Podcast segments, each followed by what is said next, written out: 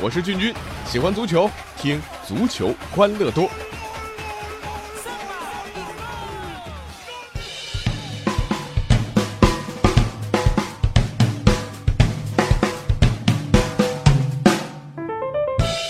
欢迎来到我们今天的足球欢乐多，我是俊君。呃，要说到这个欧洲五大联赛里边，大家最爱看的、最刺激的啊，应该就算英超啊。你看这个上个赛季英超天下大乱，贯穿赛季的主题是什么啊？蓝色童话。哎，这个莱斯特城居然颠覆了王权啊，成了英超冠军。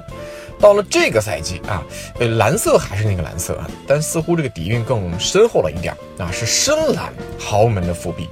那在刚刚过去的这个周末，切尔西时隔一个赛季又一次问鼎英超了啊！而去年被莱斯特城搅得乱七八糟的这个战国七雄，重新恢复了英超的旧秩序啊！呃，兵熊熊一个，将熊熊一窝，这切尔西能够夺冠啊！这头号功臣毋庸置疑是孔蒂啊！呃，其实作为一个巴萨球迷，呃，我有着一颗文艺的心啊。呃，对于特别务实的类型，比如穆里尼奥啊、孔蒂呀，呃，其实没有情感上特别喜欢，但是这并不妨碍我尊重这种成功啊。孔蒂这个赛季的成功在哪里啊？他夺了英超的冠军，所以咱们今天一定得好好的来唠叨唠叨。首先啊，这第一点啊，伟大战术上的巨大成功。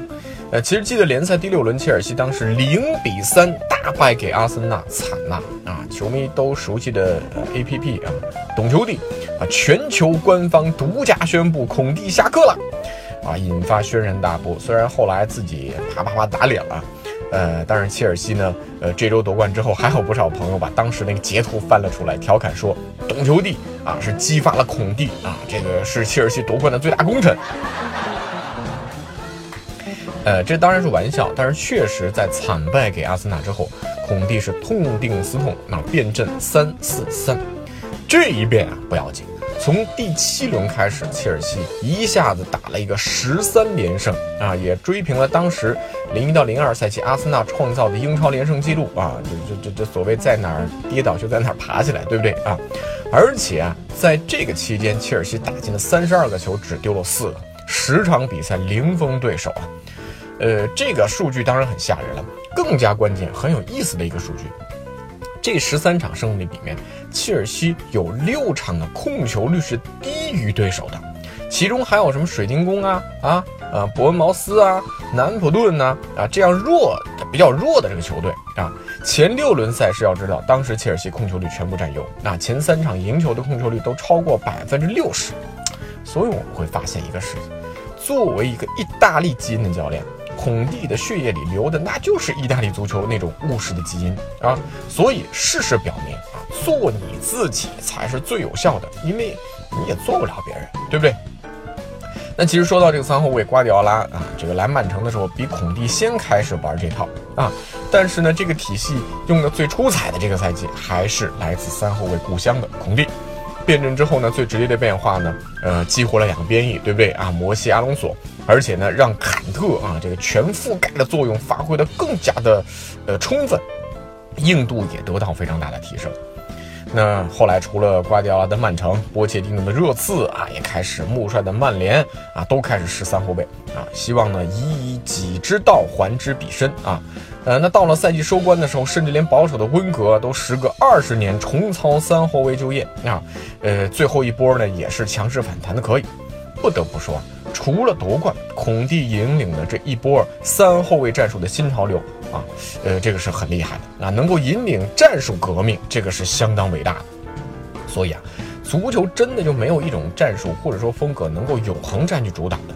世界足坛过去很长一段时间，你会发现三后卫那是很稀有的一种战术。三后卫人数上的天然劣势决定了，呃，他很难取得很大的成功啊。但是随着球员体能的不断提升啊，科技的不断发展啊，呃，通过和中前场更好的协同，三后卫阵型现在发挥出了他的优势啊，也尽可能的避免了他的问题。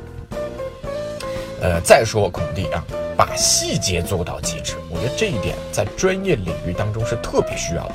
而在我们身边，我就觉得特别缺少这种方式啊，呃，力求完美的这种处女座啊，都一度被认为是变态的。我觉得这个这个很不合理吧？啊，因为我是处女座嘛。那孔蒂在细节上如何追求啊？我们在比赛当中经常能够看到啊，他这个如果啊有教练啊，或者是有球员啊做的不好，他就会冲着他们这个怒吼啊。那在这个赛季前的备战上，孔蒂呢就让大家领略到他这种严厉的作风和对细节的严谨。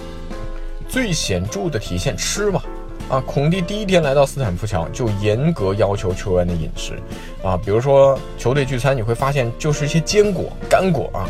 哎，你说你抓狂吗？啊！另外，在切尔西，什么番茄酱、沙拉酱和汽水呢，早就从球队的食谱当中彻底剔除掉了啊！他也不断在跟球员灌输营养学方面的知识，甚至啊，细化到哪些食物需要消化多久啊，你要注意，如果不注意，在比赛前可能会增重半公斤，半公斤呢啊，就细致到这种程度啊！当然，这个身体反应是最真实的，尝到甜头的切尔西球员。也会逐渐接受这样的饮食要求啊，把身体状态调到最好。那吃是这样，训练的细节就更加细致了。孔蒂会自己啊亲自拿着这个圆锥筒啊丈量战术训练所需要的距离，一次又一次的来操练重点内容，不断重复啊，直到这个球员达到要求为止啊。甚至有时候突然中断训练，冲进场内啊，把队员一个一个拉到他要求的位置啊，然后包括一些细节动作的这个纠正，还有录像分析啊。做的这个事无巨细啊，无论什么训练呐、赛前准备啊、赛后恢复啊啊，当然比赛当中他都是要求做到完美。咱们中国人说啊，只要功夫深，铁杵磨成针。